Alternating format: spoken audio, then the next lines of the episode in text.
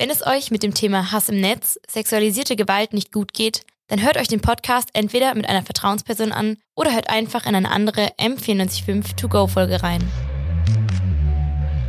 M945 To Go. Dein Thema des Tages. Denn wir wollen heute über PolitikerInnen-Skandale sprechen. Was sind politische Skandale? Was macht sie aus und wie werden sie verbreitet? Wir fragen uns auch, welchen Einfluss das Geschlecht bei der Bewertung eines politischen Skandals hat.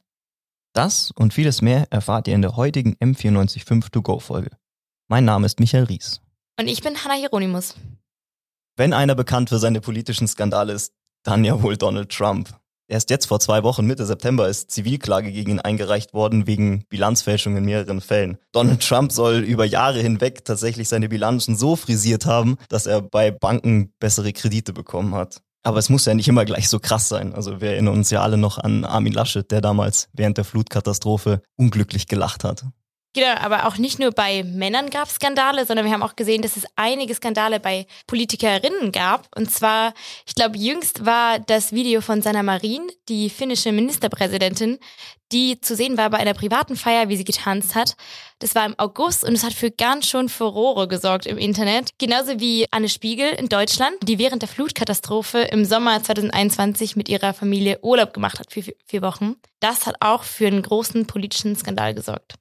Ja, und das sind jetzt nur einige Skandale aus der politischen Praxis. Aber was genau ist denn ein politischer Skandal? Die Frage haben wir uns gestellt und darüber haben wir auch mit Dr. Markus Hinterleitner gesprochen. Er ist Politikwissenschaftler am Lehrstuhl für empirische Theorien der Politik an der LMU und hat uns erklärt, was das Besondere an einem politischen Skandal ist. Ich würde sagen, das ist so das normale politische Geschehen so ein bisschen durchbricht. Politisches System, das läuft so ein bisschen auf so Normalbetrieb. Es gibt unglaublich viel Routine. Ein Skandal ist wirklich was, wo was passiert, was erstens natürlich von unterschiedlichen Kräften negativ wahrgenommen wird, also gegen die Regeln verstößt und dann quasi, wenn der Skandal im Politischen bearbeitet wird, dann auch einfach wirklich so mehr mediale Aufmerksamkeit auf sich zieht. Es geht also um etwas, das gegen das Gewöhnliche verstößt, das Normale und deswegen dann natürlich die Aufmerksamkeit auf sich zieht. Aber, das wissen wir auch, das kann ja vieles sein. Genau, und da müssen wir auch differenzieren, denn es gibt ganz klare Fälle politischer Skandale, wie zum Beispiel Straftaten und Korruption. Das Beispiel, was du von Trump zum Beispiel beschrieben hast, das wäre die höchste Stufe von politischen Skandalen, also Gesetzesverstöße. Es gibt ja aber auch Fälle, wie zum Beispiel bei Sanna Marin, da wird aus einem scheinbar eigentlich harmlosen Sachverhalt ein Skandal gemacht. Also wie aus dem privaten Tanzvideo, was ja an sich nichts Schlimmes ist, wurde es eben in den Medien zu einem politischen Skandal konstruiert. Katharina Schulze, Fraktionsvorsitzende der Grünen im Bayerischen Landtag, spricht auch in diesem Fall von Skandalen, die hochgejazzt werden und plädiert dafür, diese mehr zu differenzieren. Ja, da ist jetzt erstmal die Frage, was verstehen Sie unter einem politischen Skandal? Verstehen Sie unter einem politischen Skandal sowas wie die CSU-Maskenaffäre, wo mitten in der größten Not in der Pandemie CSU-Politiker sich beim Vermitteln von Maskengeschäften auch noch bereichert haben? Verstehen Sie unter politischen Skandalen, dass jemand aus der Regierung das Parlament anlügt? Oder verstehen Sie unter politischen Skandal etwas, was hochgejazzt wird, eigentlich gar kein Skandal ist, aber im Netz zum Beispiel zum Skandal vermeintlich gemacht wird? Hochgejazzt finde ich in dem Zusammenhang wirklich geiles Wort. Ja, voll. Katharina Schulze plädiert dafür, dass man eben differenzieren soll zwischen realen politischen Skandal und einem Skandal, sagen wir mal in Anführungszeichen, der aus dem Privatleben resultiert und eigentlich erst zu einem gemacht wird. An der Stelle würde ich auch eine Unterscheidung machen zwischen einem politischen Skandal, also einem Skandal, der mit dem Amt direkt verbunden ist, und einem privaten Skandal von PolitikerInnen, die aber mit der Situation im Amt ja überhaupt nichts zu tun hat. Also dieses Tanzvideo von Sanna Marin, ja, das ist eine junge Frau, die tanzt. Das ist für unsere Generation ja was ganz Normales. Also es gibt von ja. mir auch Videos beim Tanzen. Mhm. Die sind jetzt nicht so viel geklickt worden im Internet. Schade. Zum Glück für mich wahrscheinlich. hat zum Glück niemanden interessiert. Aber man ist es halt einfach nicht gewöhnt, PolitikerInnen in solchen Situationen zu sehen. Und dieses Phänomen hat uns auch Dr. Markus Hinterleitner erklärt. Was natürlich Skandale auslöst, ich glaube, das ändert sich auch über die Zeit und ist von politischem System zu politischem System auch verschieden. Also ich glaube zum Beispiel gewisse Dinge, die früher noch Skandale ausgelöst hätten, wie zum Beispiel irgendwelche außerehelichen Affären oder so, das sind persönliche Skandale von politischen Akteuren. Ich glaube, da gibt es nicht mehr so einen großen großen Aufschrei, weil natürlich auch ein Gewöhnungseffekt aufgetreten ist. Was hierbei deutlich wird, ist, dass ein politischer Skandal ganz stark vom Kontext abhängt. Also wo ist er aufgetreten, in welchem Land, zu welcher Zeit und dass in manchen Ländern zu manchen Zeiten bestimmte Sachverhalte gar nicht als politischer Skandal aufgefasst werden. Die Rolle der Medien. Bei solchen Skandalen spielen die Medien eine immer größere Rolle und bewegen sich dabei zwischen zwei Polen, wie uns das auch Dr. Markus Hinterleitner erklärt hat. Die Medien sind entweder Watchdog, hat er sie genannt, oder vierte Gewalt, also neben Legislative, Exekutive und Judikative, quasi diese Kontrollinstanz. Oder auf der anderen Seite, Medien müssen ja auch irgendwo ihr Geld verdienen, sind sie sogenannte Scandalization Machines, wie er sie genannt hat, die eben Klicks produzieren wollen, Views produzieren wollen, weil am Ende von dem Interesse und von den Skandalen können sie ja auch wieder Profit generieren. Mit dieser Frage, also die Rolle der Medien, da befasst sich vor allem die Kommunikationswissenschaft. Und da haben wir mit Dr. Jörg Hasler von der LMU gesprochen, warum das so ist. Aus einer kommunikationswissenschaftlichen Perspektive sind Skandale vor allem deshalb interessant, weil das natürlich in den Kernbereich des Journalismus fällt, Fehlverhalten von Politikerinnen und Politikern aufzudecken, dann korrektiv zu sein und die Öffentlichkeit darüber zu informieren. Ja, wenn es die Medien nicht gäbe, dann würden wir ja über diese ganzen Skandale auch nichts erfahren. Vielleicht der ein oder andere, der sich mit Niklas Luhmann auskennt, der an der Uni vielleicht von ihm gelesen hat, der weiß, was wir über die Politik wissen, wissen wir über die Massenmedien und das trifft ja hier auch zu. Das stimmt, die Massenmedien sind auch heute noch sehr wichtig, aber auch Social Media spielt jetzt eine große Rolle und dort vor allem die privaten Kanäle von PolitikerInnen. Denn da kommt es auch zu einem Dilemma, was uns Dr. Jörg Hasler auch erklärt hat. Ein demokratietheoretisches Ideal wäre ja, dass man Politikerinnen und Politiker Politiker anhand ihrer Sachentscheidungen beurteilt. In dem Moment, wo Social Media aber auch zur Darstellung des Privatlebens von Politikerinnen und Politikern zunehmend genutzt wird, werden solche Aspekte des Lebens auch immer mehr zu einem Maßstab. Und in dem Moment, wo die Politiker versuchen, da Vorteile draus zu ziehen, kann es ihnen natürlich auch zum Nachteil gereichen. Nicht nur ihr und wir inszenieren uns in den sozialen Medien, auch die PolitikerInnen nutzen Social Media strategisch, um sich darzustellen. Und so kann auch der politische Skandal an sich strategisch genutzt werden. Politische Skandale als Strategie. Auch PolitikerInnen selbst können Skandale nutzen und das tun sie auch immer mehr aktiv und strategisch für ihre eigene Politik. Wie genau das funktioniert, das erklärt Dr. Markus Hinterleitner. In einem komplett polarisierten System haben sie ja zwei Öffentlichkeiten. Zum Beispiel in Amerika haben sie Demokraten und Republikaner und die verstehen sich gar nicht mehr groß. Früher gingen wir immer davon aus, dass Politiker, Politikerinnen partout Skandale vermeiden wollen. Aber so ein Trump oder so ein Johnson, die provozieren das ja absichtlich. Also die provozieren die Liberals die natürlich dann sie attackieren für die Normenverstöße und das alles. Und das benutzen sie dann gegenüber ihrer eigenen Bevölkerung als Zeichen. Schaut, ich habe es denen gezeigt. Strategic Bullshitting heißt es. Als Populistin, Populist wollen sie ja eins sein. Sie wollen sagen, ich bin der einzig wahre Vertreter des Volkes und die aktuell regierende Elite ist korrupt. Es gibt da auch eine Studie, die sich die Kommunikation von Donald Trump angeschaut hat. Immer wenn seine China-Politik kritisiert wurde, was häufig der Fall war, Stimmt. hat er bewusst Skandale an die Öffentlichkeit gebracht und auf diese Weise versucht, den Fokus der Medien zu verschieben. Also die Berichterstattung über die China-Politik von Trump ist dann immer ein bisschen abgeebbt und er hat dann quasi seinen Skandal oder einen anderen Skandal in den Vordergrund gerückt.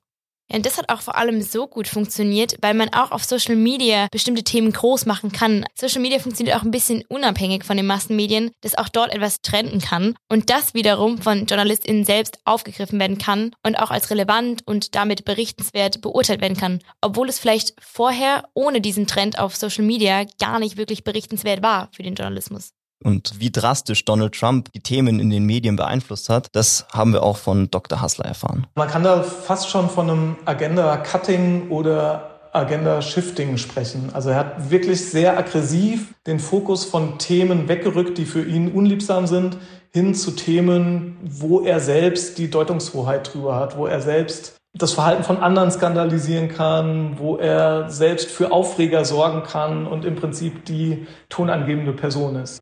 Was man aber auch noch sagen muss, ist, dass es natürlich eine Menge von Skandalen gibt, die auch zu Recht skandalisiert werden. Denn auch ein politischer Skandal oder die Zuschreibung zu einem politischen Skandal ist eben sehr wichtig für die Demokratie, dass solche Vorfälle oder solche Sachverhalte, vor allem wenn es sich um Gesetzeswidrigkeiten handelt, auch problematisiert werden. Sonst würden wir ja gar nichts davon erfahren. Ja, genau. Und ein Beispiel, was mir da noch eingefallen ist, sind die Verwicklungen beim Cum-Ex-Skandal gewesen. Da hat ja auch die Öffentlichkeit auch ein Recht zu erfahren, wie das genau gewesen ist. Und das ist hier auch der Kern der journalistischen Aufgabe, genau darüber zu berichten und auch die Öffentlichkeit in Kenntnis zu setzen, was ist da passiert. Die unterschiedliche Beurteilung von Frauen und Männern bei Skandalen. Ich würde jetzt zugespitzt sagen, dass überhaupt eine Frau Premierministerin ist, ist schon der Skandal. Das sagt die Soziologin und Genderforscherin Dr. Isabel Klein von der LMU. Überall, ja, das hört man ja mittlerweile. Hier die erste Frau im Amt, da die erste Frau in irgendeiner Führungsposition. Nur mal zum Beispiel, der Frauenanteil im aktuellen Bundestag liegt bei knapp 35 Prozent.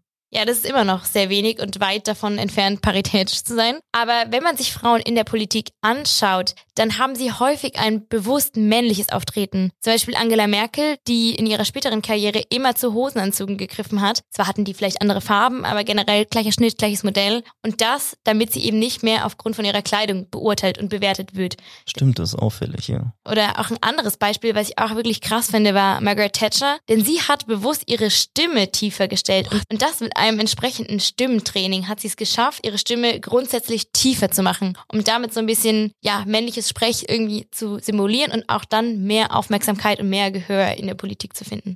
Das finde ich absolut krass. Also, das höre ich jetzt gerade zum ersten Mal und ja, ich bin muss ich sagen, richtig schockiert, sie zu solchen Maßnahmen greift, um irgendwie in der politischen Welt sich Gehör verschaffen zu können und da irgendwie ein besseres, autoritäreres Standing vielleicht auch zu bekommen. Das war ich auch damals. Und was ich noch krasser finde, ist, dass es auch wirklich funktioniert hat. Sie hat damit wirklich Erfolge erzielt. Ja, das zeigt aber ja wiederum, dass Frauen in einem politischen Amt eben immer noch nicht die Norm sind in der aktuellen Zeit. Diese Geschlechterrolle, die geht ja auf die Arbeitswelt zurück. Politik ist ja auch Arbeit und die Arbeitswelt hat sich ja sehr maßgeblich durch die Industrialisierung verändert. Das hat uns die Genderforscherin Dr. Isabel Klein erklärt.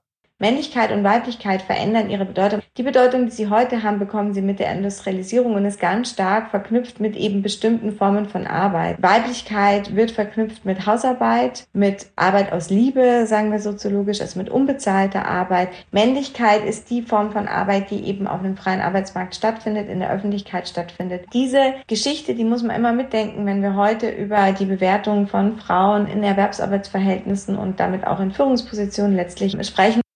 Wenn eine Arbeit in der Öffentlichkeit stattfindet, dann ist es eben die Politik. Und dann ist es ja auch klar, dass Frauen und Männer in der Öffentlichkeit unterschiedlich wahrgenommen werden, wenn das vor allem auch so historisch bedingt ist.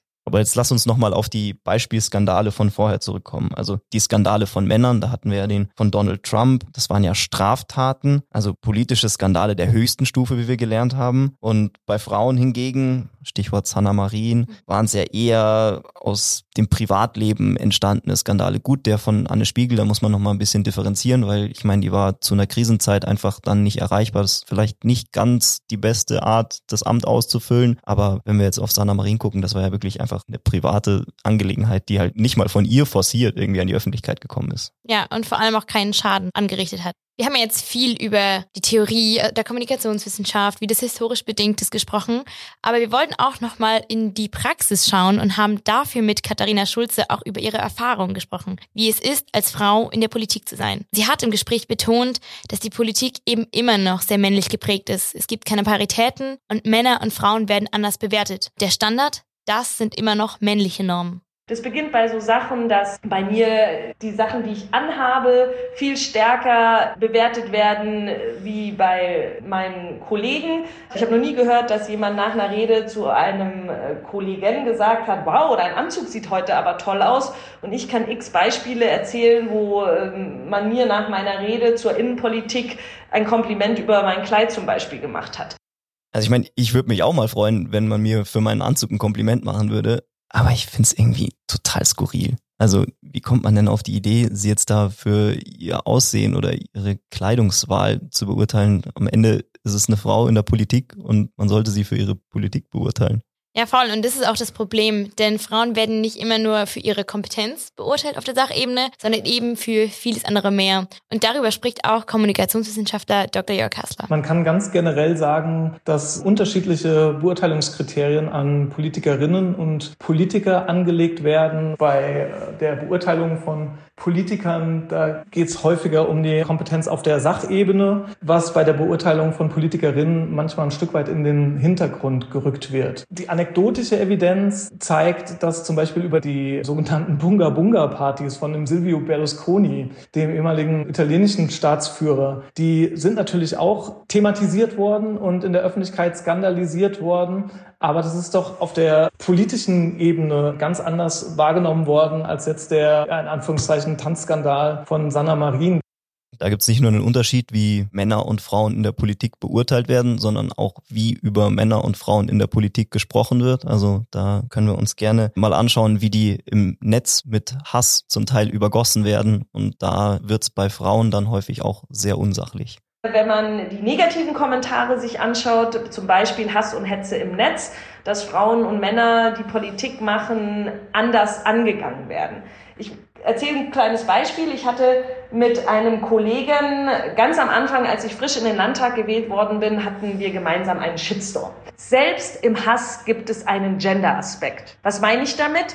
Auch mein Kollege hat wirklich krasse Mails bekommen, wo er bedroht wurde, wo er beleidigt wurde. Aber er hat keinerlei Mails bekommen, wo auf sein Aussehen abgezogen wurde, während bei mir gefühlt jede zweite Nachricht darin bestand, dass ich angeblich zu dick, zu dünn, zu hübsch, zu hässlich äh, tituliert wurde, dass man äh, mir geschrieben hat, wie man mich vergewaltigen will oder dass man mich eben nicht mal mit der Kneifzange anfassen möchte. Und da sieht man doch an diesem Beispiel sehr, sehr gut, äh, dass Frauen immer noch viel stärker als Objekt wahrgenommen werden und sich das dann im Hass auch ausdrückt. Es gibt also durchaus einen Gender-Aspekt, was Hass im Netz und Skandale von PolitikerInnen anbelangt. Das war M945 to go über PolitikerInnen-Skandale. Heute mit Hanna Hieronymus und mir, Michael Ries. Die Sendeleitung hatten Celine Schuster und David Enzfellner. Ein besonderer Dank geht an das Podcast-Team für die Produktion. Ciao, bis zum nächsten Mal. M945 to go.